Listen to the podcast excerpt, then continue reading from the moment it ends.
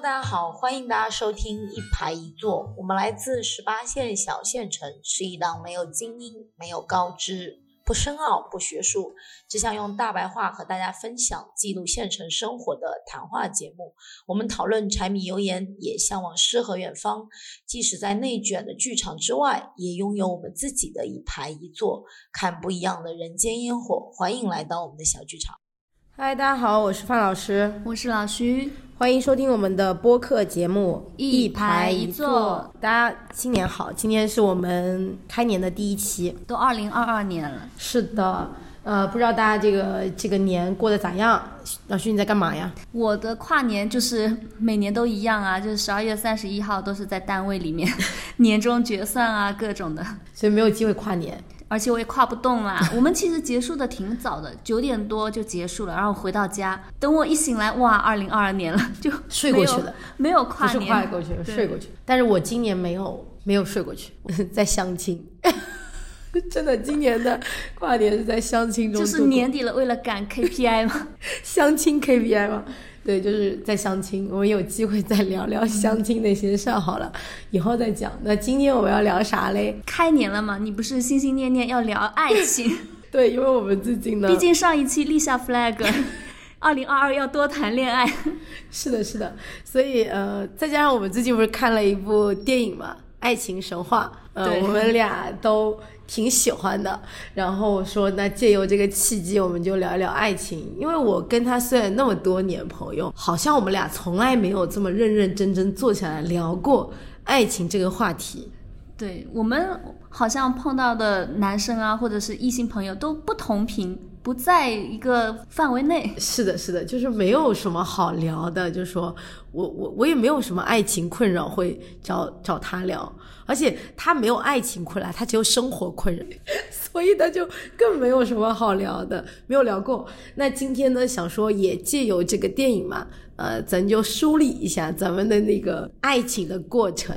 不说的话，可能都会忘了自己到底还有没有经历过爱情这个阶段。这个想来这个词这个概念好奢侈哦。对对对，就是我们以前二十出头的小年轻，他们身上。就是爱的死去活来的那种，然后到我们现在再来谈爱情的话，说不好谈不好就有点显得矫情。对对对，而且现在我们也在日常生活的话题里面不会提到爱情，我们现在连看偶像剧都有点不好意思了，而且可能也没有时间看偶像剧了。现在的话，我我现在在追的什么剧？就就小敏家。小敏家倒也没有追。对于爱情的期许啊，或者说对爱情的最早的描述和感受，是来自于这种，呃，艺术作品。就是可能我们一开始有那种启蒙的话，应该是那种台湾偶像剧进来。是的，是的，是。就台湾偶像剧是我小学五年级，你看了吗？就啊，就《流星花园》MVP 情人，而且那种电视它不会在这种。好像正儿八经的电视台放，就你要找半夜很晚的时候，某一个这个我想起来，我们俩就是说过有一次看那个 MVP 情人半夜 开电视对吧？我们俩曾经聊过一次这个，就是我们俩为了能看到那个 MVP 情人半夜，等我家里人都睡了去那里摁电视，因为我们这一代人应该不是琼瑶了，我们应该是台湾偶像剧给我们的爱情启蒙吧？对，所以我到今天我依然非常喜欢言承旭。那那言承旭也挺努力的，一直保持到现在，好像也没什么变。他跟以前长得一样，我都不一样了，他都还一样。我还可以，我特愿意跟言承旭，能不能有没有什么握手会啊？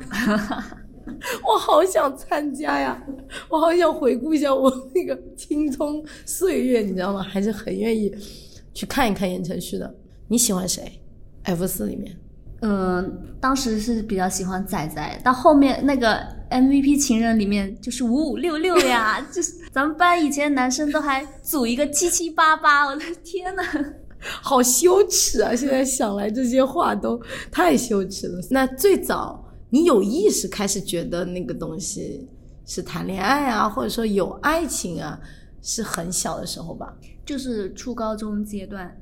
对，初高中我们那时候还写信呢。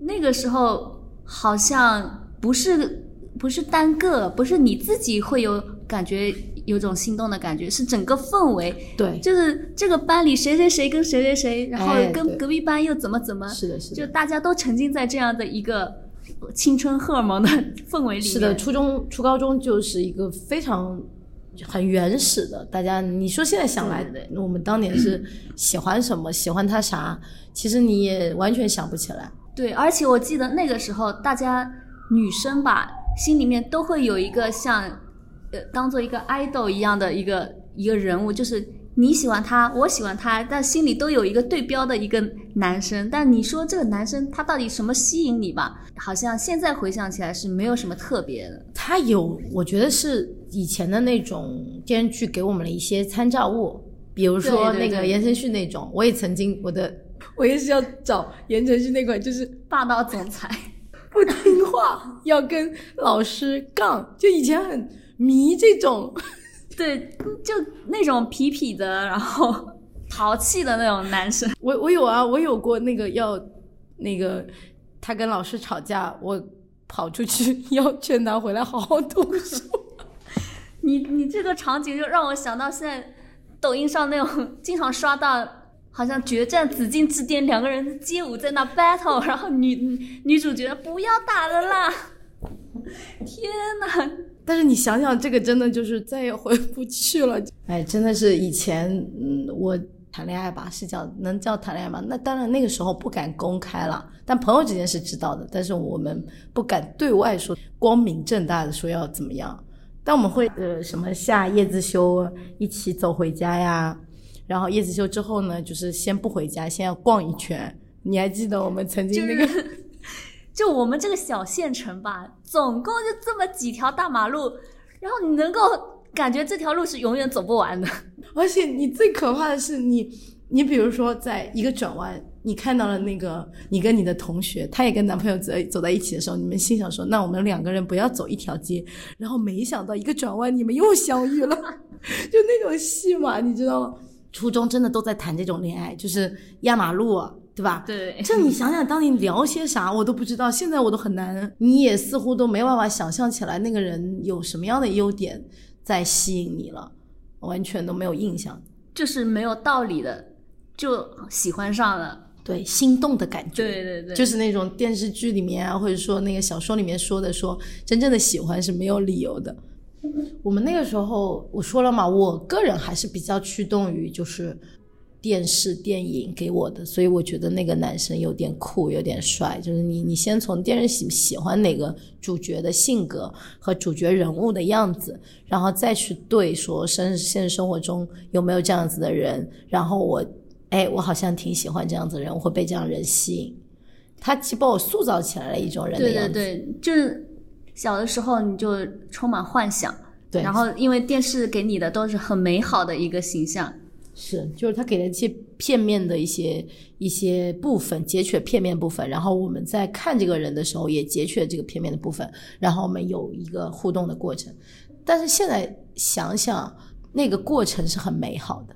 我们没有说是刻意的去模仿这种电影啊、电视的情节，嗯但是我们现在想起来，好像我们做的这些事，就跟青春片里面的那种，比那些还要更浪漫一点。是的，就是那种呃，我们根本就，如果我们回忆的话，那些青春片里面那些戏，就是在我身上都发生过。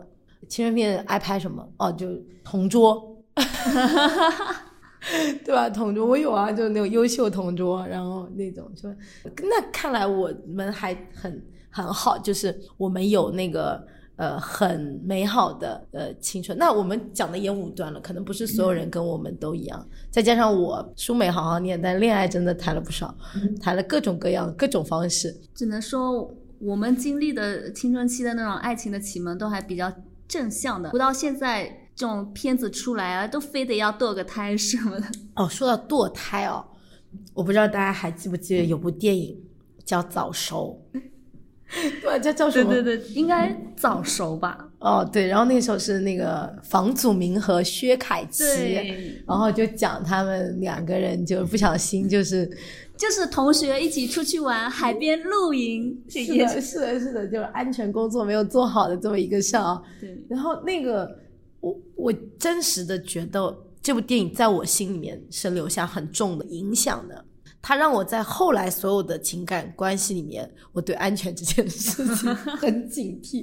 就我小时候那个启蒙给我做的很好，因为那个时候爸爸妈妈可能不会跟你讲那种东西，嗯对吧？对对对但是那个的确给我的成长启蒙，我必须说那部电影对我的影响很大。我后来很谨慎的面对这些问题，所以我没有那种青春片烂烂尾说要要堕个胎啊，没有这种，因为我觉得安全很重要。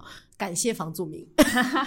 来，我们刚刚讲的那种青春期是初中、高中阶段吧？对，哦，就是那个阶段，就说，呃，我觉得是人在情感关系形成中很重要的时刻，就是男女相处的，包括男女之间的那种差异性的感知，也是从那个时候起的。就像那个电影里面《蓝色大门》那个那种状态，就说他其实也怀疑，就是我们彼此，哎，男人为什么会有这种感情？我们彼此怀疑这种东西，对吧？就那个阶段，其实属于刚刚开始形成有这种很原始、很很纯粹的那种过程，很勇敢。就比如说我喜欢你，尽管你有一些不好的东西是看不见的，然后你也不会用那么多理智来那个，就是我我就是无条件的信任你、爱你，啊，这个东西中没有理由、没有条件，这个太可贵了。你人生再也不会遇到有这样子的时刻。那个时候大家都没有想要从对方身上获得什么，对，只大家想给，想的就是我们在一起要开心。是的，而且还愿意给对方。对对对，是吧？就是给予关照，给予爱，就是就你那个阶段都是特别满的，愿意给出去，因为你觉得这个是正常的嘛。我也常跟学生聊说，还是支持他们早恋的，就不是支持他们，就是我支持他们在这个阶段有一些情感上的一些探索。啊，对，然后我也觉得我们人与人之间的那个情感，就比如说我什么是爱你、对你好，那些情感的交换，你需要，你是需要有这个概念和意意识付出，对你有你你需要有这个意识的，因为你之后就更吝啬，就你越懂事，你会越吝啬，小心翼翼的，就是。吝啬你自己的感情，你是不愿意拿出来的，你你也不多对你也不多嘛，但是小时候没有这个概念，你你特愿意给，嗯，那个有点好吃的好玩的，然后好看的，就恨不得都都给你啊、所以那个过程还是很，就应该说是爱情非常好的那种呃样子吧。可能是最初的样子，也是最终的样子，因为我们最初就是因因为开心在一起，然后最终我们在一起也是为了开心。是的，那我觉得大学阶段可能也有那种比较好的爱情吧。嗯，也会有。大学里的话，我觉得应该是更自由吧，大家的对，可以名正言顺对指着他说他是我男朋友，但是这个事情在小时候好像没办法做。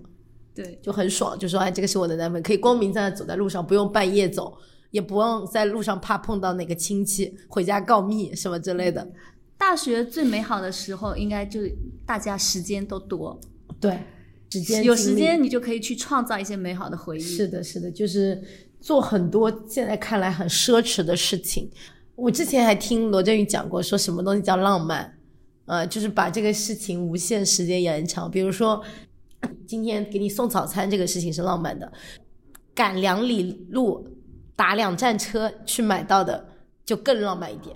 在家里做又比打两站车再再浪漫一点，就是你那个花下去的时间精力是，就浪漫这件事情，某种程度是要加码的。那一加码其实很多时候就是时间的加码，就是你时间给的越足，那个浪漫程度是越强烈的。因为呃，给予心花心思和花时间是最浪漫的那个部分。而且大学里面女生好像都很爱织围巾，就花时间去做这件事情。对，就特别没有效率的事情啊。对对对，包括我们大学还有人踩睡衣，呃因为我是服装专业嘛，我们要踩缝纫机嘛，然后踩睡衣。我当时真的，我走进那个缝纫机房推门的时候，因为那个时候就大家都是已经课结束了，就大家要准备回家了嘛，已经。然后你就一推门，那个那个缝纫机房里面好好多女生坐，你呱呱呱在开始踩。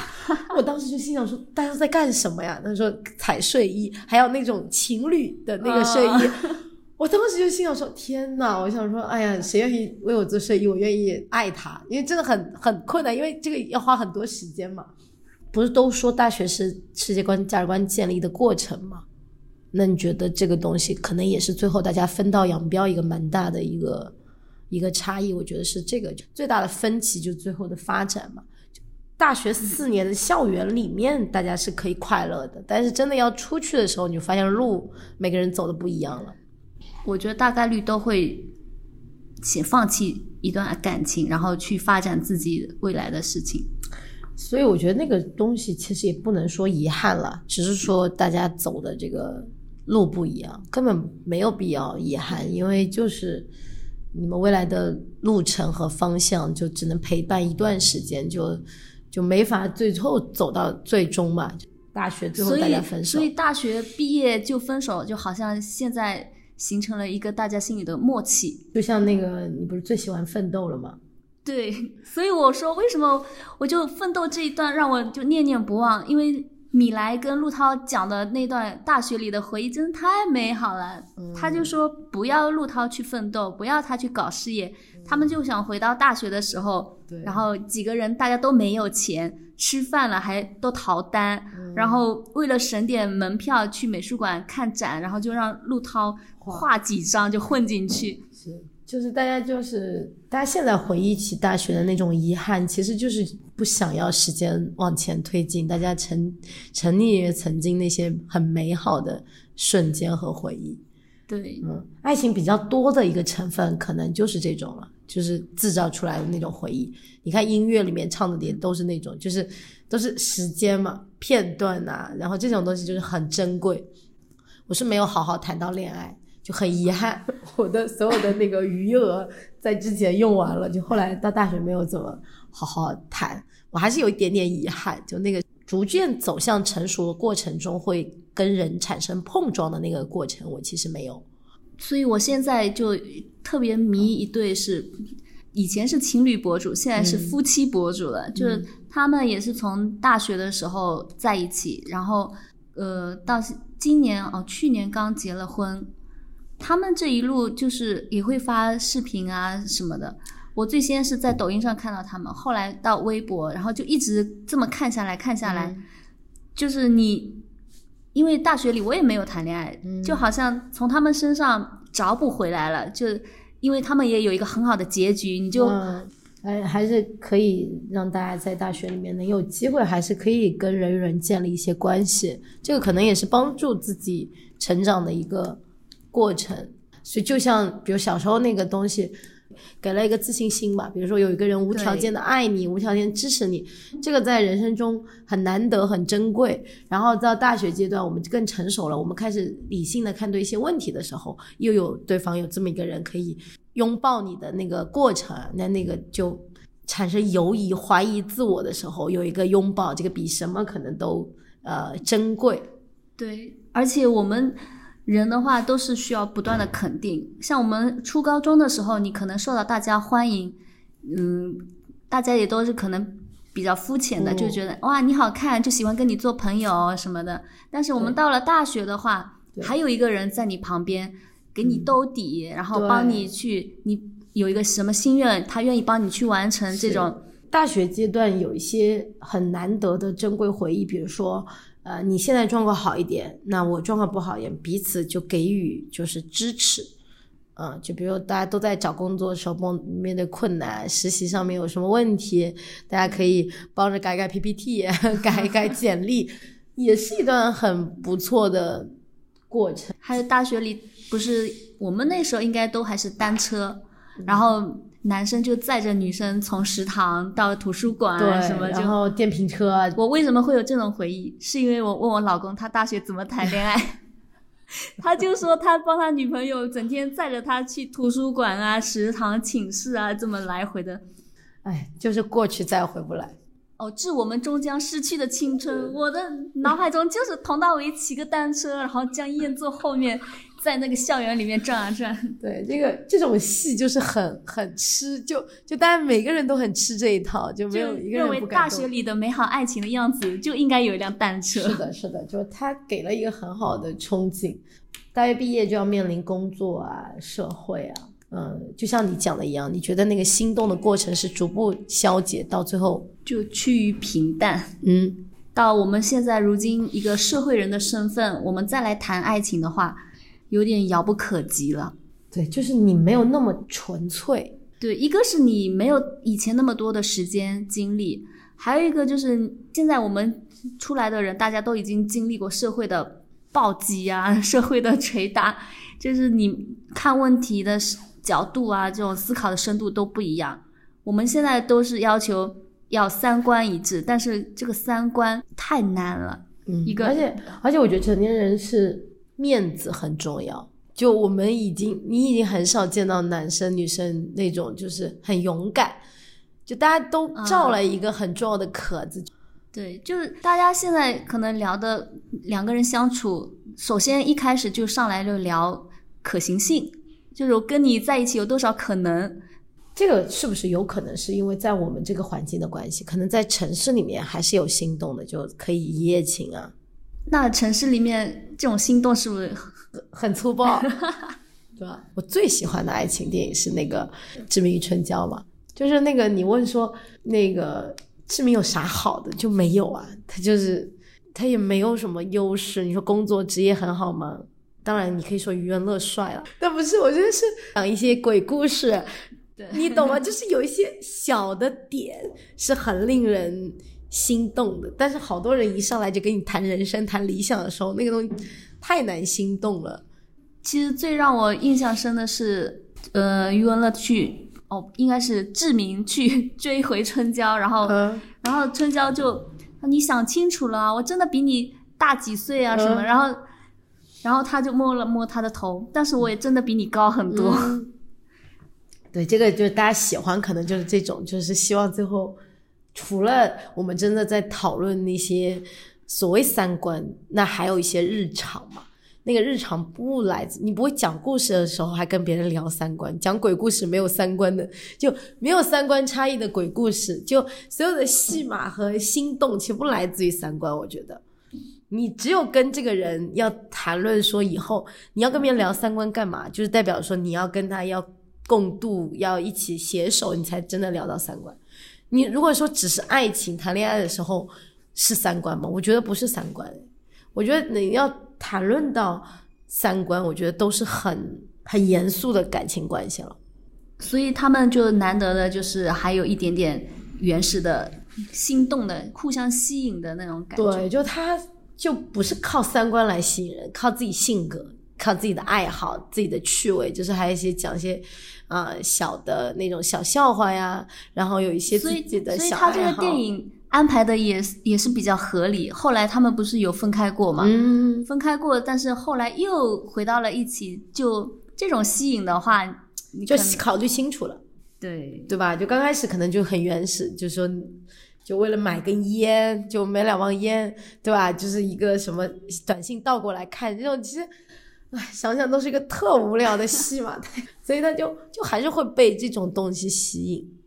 成年人的爱情好难哦，所以成年人现在也很少谈爱情吧。对对所以这个《爱情神话》这部电影就变成了一部黑马，票房黑马，就没有人谈谈谈爱情。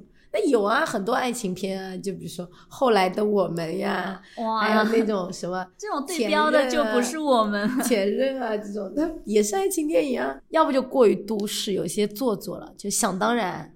对，就是他他给你讲的很多的是男男女女分分合合什么的，对，纠缠，然后想当然的一些错过，就一些。然后那个什么，呃，前任那里吃芒果啊，要过敏，然后就猛吃什么之类的。对，就太过就打不到你，还要去什么那里办那个呃孙悟空，就是大庭广众之下要说我爱你啊之类的。而且我觉得也很难被这种东西感动了，因为你其实希望的是那种人比较，就所谓你比较懂你啊，你们两个相处这么久，你还需要制造这么大的动静才能挽回他，就是这种不切身。所以，所以我们才会因为看了《爱情神话》才会想到聊爱情。对，那些都激不起我们对爱情的那个欲望，是因为它太虚假了，不是真实，就不对，没有。不要批评人家，反省自己，是我们老了。对不起，就是我 我们长大了以后，就对这个事情就不吃这一套了，是不是？从我的角度来回忆吧，就是呃，虽然我现在还没有，对吧？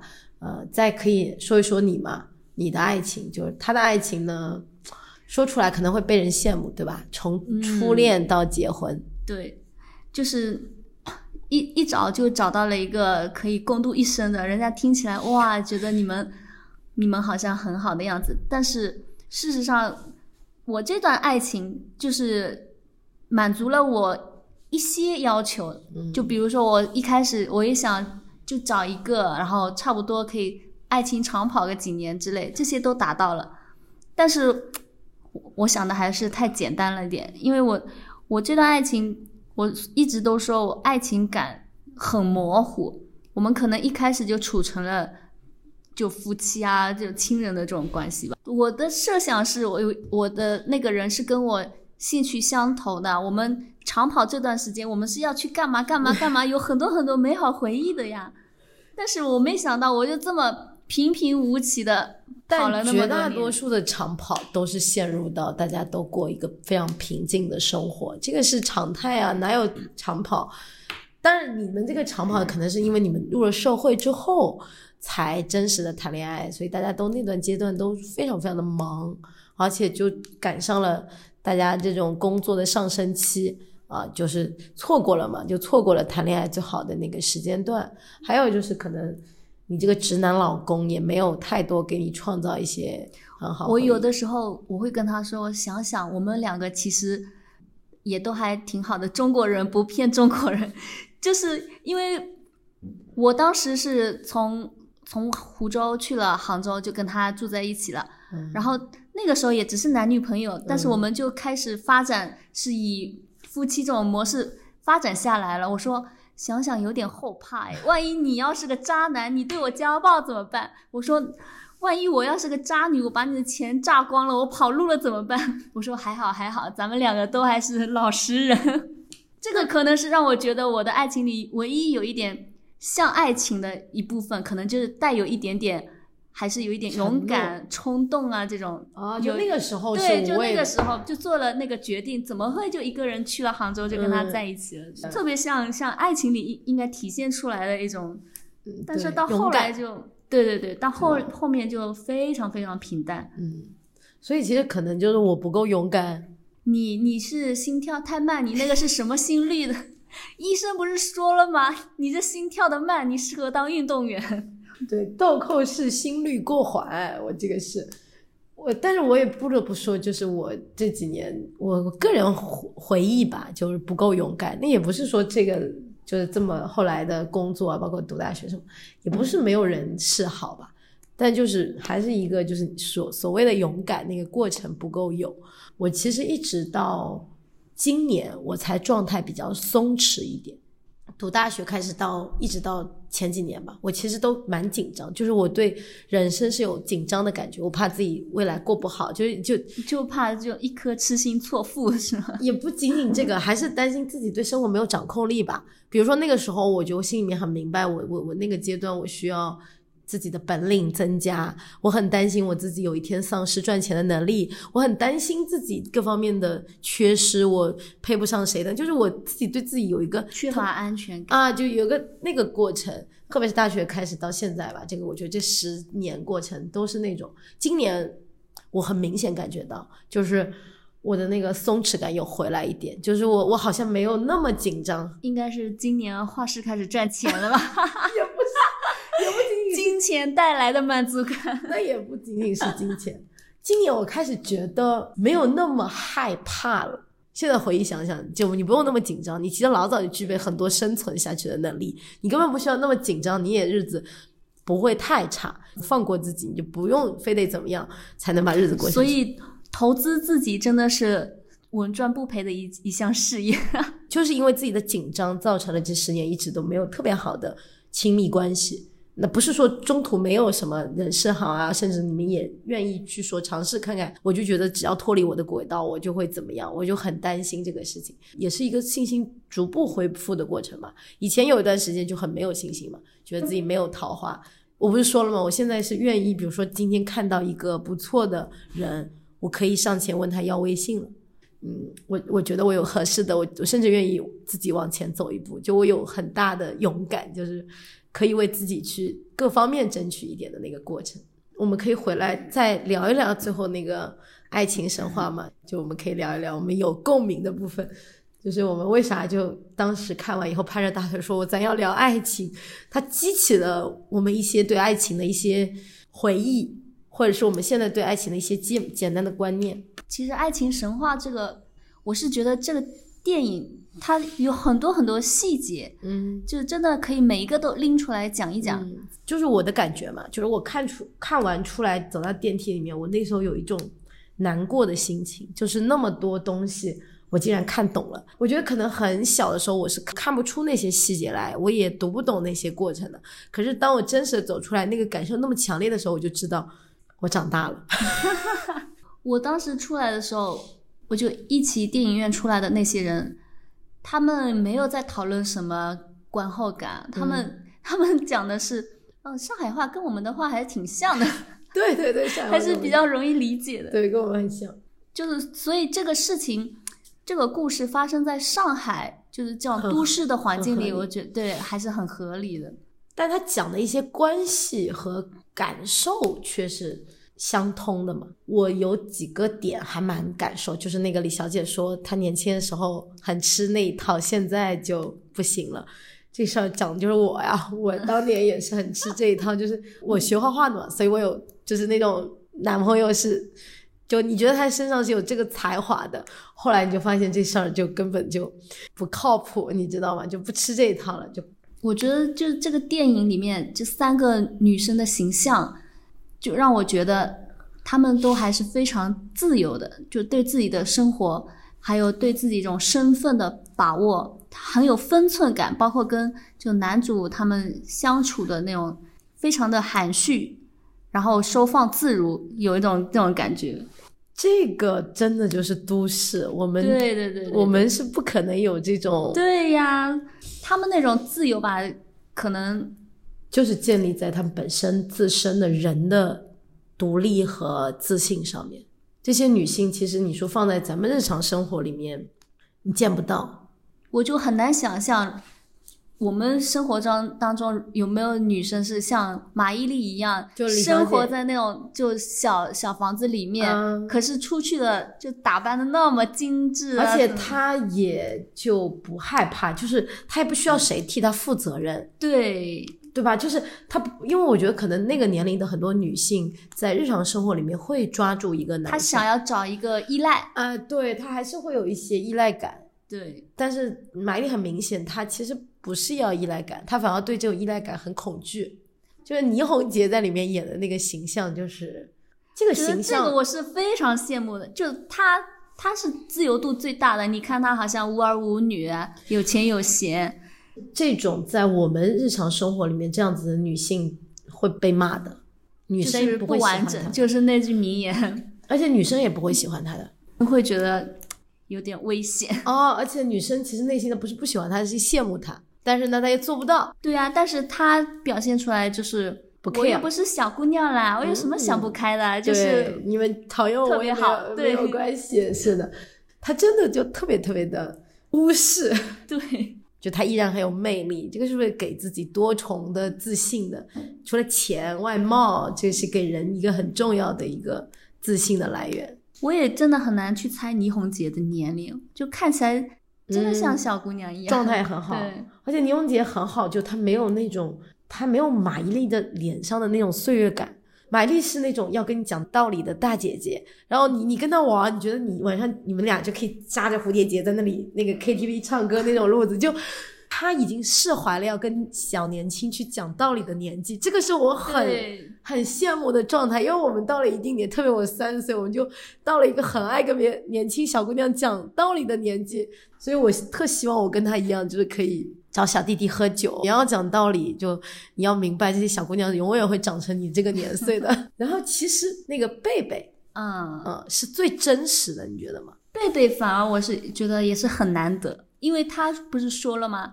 他犯了一个全天下男人都会犯的错，就被离婚了。所以说他其实可能他也会有考量的，因为她是个母亲，她有小孩，她说不定最开始她是不想离婚的。而且她的状态有一些部分，比如说她也愿意跟前夫扯一些有的没的对对对对啊，包括她愿意炫耀她当年，因为我觉得可能有些好的所谓接受个很精英的女性是不屑讲这些的，她觉得那个过去咱就过去了，就跟大 S 一样，就是我说哎，咱就那个希望小飞永远过得比我好。耶就那种路子，但他不是哎，他还会要要这种，这就很真实，你知道吗？因为我觉得不会有人在离了婚以后一点怨气、一点那种东西都没有的。然后就很好，就他也还有那种特别真实的部分，但也有很有超脱的部分。比如说，他说他只犯了一个所有男人都会犯的错，这种，但也不是一个大众女生会讲的话。但他很承认这一点，就比如他承认了自己有犯了错哎，犯了错，对，就这些东西还是很难得的，就很，呃，很这个就是导演想跟我们讲的话。女生就犯了一个，嗯，全天下男人都会犯的错，错这件事情是有可能会犯的，那我们只要承认了，然后我们还依然是真实可爱的人，不是说你今天犯了这个错你就万劫不复，你就背上道德的枷锁这种。对，那你觉得老白好吗？最后给几集篇幅给男性嘛？老白，我觉得已经算是挺美化的一个中年男人的形象了嘛。嗯对，看到他开始搜那个去土耳其的机票，然后然后真的去买了一双金米球，你就觉得这个人还挺可爱的。就是我说了，我最感动的画面就是那个徐峥提着那个 Jimmy Choo 走在那个上海的那个街道上，拍着那个不是很纤细、不是很高大的背影，在提这个 Jimmy Choo，就感觉特别包括他们生活化。就是马伊琍跟倪虹洁说给他办一个画展的时候，说这个是李小姐帮他搞定的，然后说一般男人哦都怎么怎么，嗯但是我们白老师哦是不介意的。哎，对，对，所以他他当时的那个反应也挺好的，就是我觉得这没什么啊，他什么对他其实对男性的一些我们男女生不是很喜欢的点，就给他剃掉了。比如说男性那个自尊心的部分对啊，特别是这样子的男性，最大的问题就是他没有很强大嘛，所以这个时候很多男性就自尊心就建立，可能女生受不了是这个方面，就所谓大男子主义啊，PUA，就是可能是这方面。还有一个，他把老白的一些生活的那种细腻的部分也给拿出来了。比如说我的朋友就觉得这个东西太娘了。嗯，啊，很多人真的会觉得，就觉得这个部分是有点过于，包括它里面的有一些胆小部分，害怕。它其实这些部分，其实你想想把这些问题，我们真的拎出来看的话，不像我们传统意义女生会喜欢崇拜的男性形象的，对吧？你现在是看到他优点了，好的部分，你真实生活中有有这样一个人，他就只会在家里烧烧饭，他也胸无大志，他也赚不了什么大钱。老白有些东西换一个角度的话，他不是一个优质的男性啊。但是你要在中年男人这个群体里面找一个像老白一样的，我都觉得他是可以算上上成品。呃，优化掉了男性部分，就是说曾经引以为傲，比如说很有大男子主义啊，很有个性的部分，他就给他撇掉了，他留下了他细腻的部分。他其实也描述了一种女生性喜欢的男性形象。就是他把老白，他用老白的那个口吻，表达了一种跟女生平等对话的一个这样子的一个角度。对，角，然后甚至让男性往下一点点。对对，就是三个女生在揶揄一个男人。哎，对他把男性放放下一点，他觉得这个部分是，我觉得这个可能也是，如果男生有看这个电影的话，可以真的理解或者是了解一些我们到底喜欢，对对对，嗯，喜欢什么样子。其实我们不是需要你，就包括你电影里的像那个小皮匠，还有那个老屋，他们其实对女生都没有特别大的敌意，也没有说男生什么一定要凌驾于女生之上的。哎对，然后他们是很尊重女性的一些喜好啊，然后一些他们的选择。对那个小鞋匠知道吉米丘不值这么多钱，但他还是觉得那个是女生的梦啊。他说，对吧？这个是女人的梦，很好。就他尊重女性那些，就我们也知道吉米丘可能不值这么多钱，我不需要你来教我那个东西不值钱。我们要的就是我们那个时候的情感交换，我们要的那个就是梦，不用把那个炮是戳破了，我比你行，我看出了这个是个炮。其实我们没需要你教我。女生很多行为就是我知道这个东西没用，但是我要有。哎，然后男生他就会告诉你说不你这个是不合情理，他就是不解风情，告诉你哦哟这个什么怎么怎么对，样。他就觉得说这个东西是你看不透，你这个是算不来。有些男生他就会认为女的就是好骗，哎，对，但是他还很好，就像小鞋匠他们那种视角传达出来的都是女生就喜欢这个的呀，嗯就是正常的呀。是的，就是他很接受并且很尊重对对，对那他就很理解男女性之间的差异对对对，啊，就这个东西还蛮重要的，就是我们不是要谁变成谁，我不要让我的就像包括那个徐峥说他把房子想借给李小姐住，那小鞋匠反应，哦哟，你要吓死他了。哎，对，就是 不不试图要改造对方，也不要用你的嫁人、你的对他好凌驾于他之上，说他觉得他住在妈妈家是不好的，我要把房子给你，你以为是为了你好，就千万不要带着我为你好的那个姿态来介入到两性关系里，可能这个是最困难的事情哦。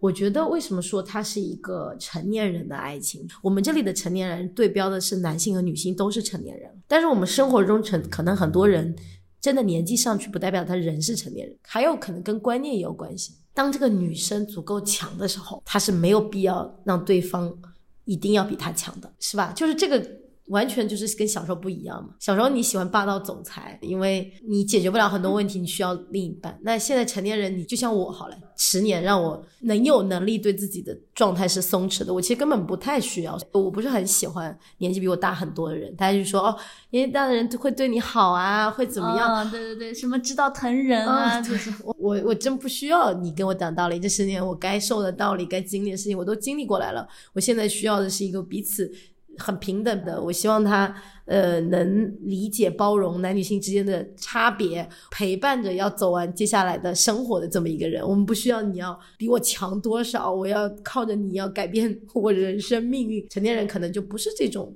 对男性不是这种期待了。我们寻找的是舒适的一一种相处的关系。可能年轻人会觉得这个东西已经不是爱情了。这个电影到最后给我们传达一个比较重要的信息，就是人到中年，对爱情这个东西，他还是有很强烈的信念感。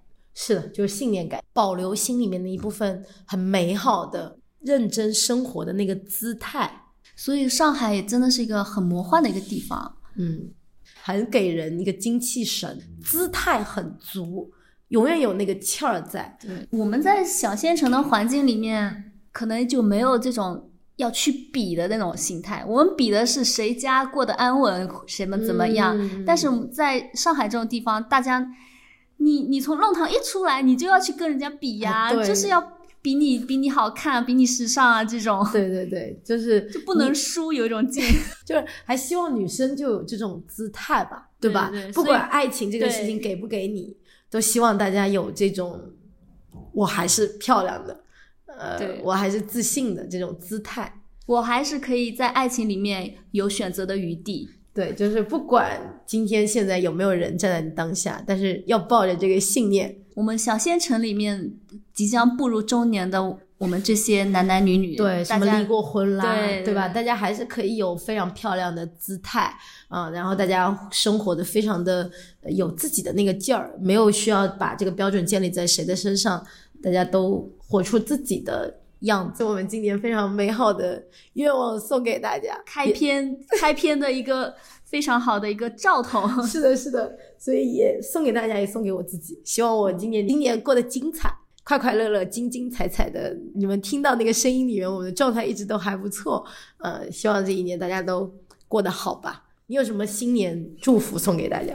过得好，过得开心，还能赚到钱，对，搞事业。是的，是的。但是这里我要提一嘴，这几年我们的声音声量比较大，还是说要搞事业嘛？啊，不代表说这个过程里面我们就畏首畏尾，所以真的碰到一个合适的，你就说哦，不行的，我现在是要搞钱的。对吧？我会觉得现在的社交媒体舆论上面经常有这种，就是希望什么小姐姐快跑啊，什么搞钱。我其实不希望大家说今年咱就为了搞钱放弃什么。我觉得碰到合适的人，我希望还是勇敢。我今年我给我自己的核心词就是勇敢，勇敢的面对生活的挑战，也勇敢面对情感上的挑战。就然后我也希望女生就不用跑。就有一些，就比如说你碰到一些不好的东西，也是你自己的成长。爱情很可贵的，我要从爱情。你这说的好像老徐要老徐要生气了，老徐说你。咱们又断更了吗？最后有一天，对这个老徐就是一个人在这里 solo，说说那个方老师去谈恋爱。我内心的 OS 就是，我不要搞搞爱情，我爱情美满的很，我要搞钱，我要搞钱，就是能有能有值得开心的事情去做，嗯，没心没肺的。是的，就这个是核心嘛啊，就宗旨。行吧，那我们今天就录到这里吧。好，嗯，祝大家新年快乐！我们新年快乐，嗯，拜下拜，期见下期见，拜拜。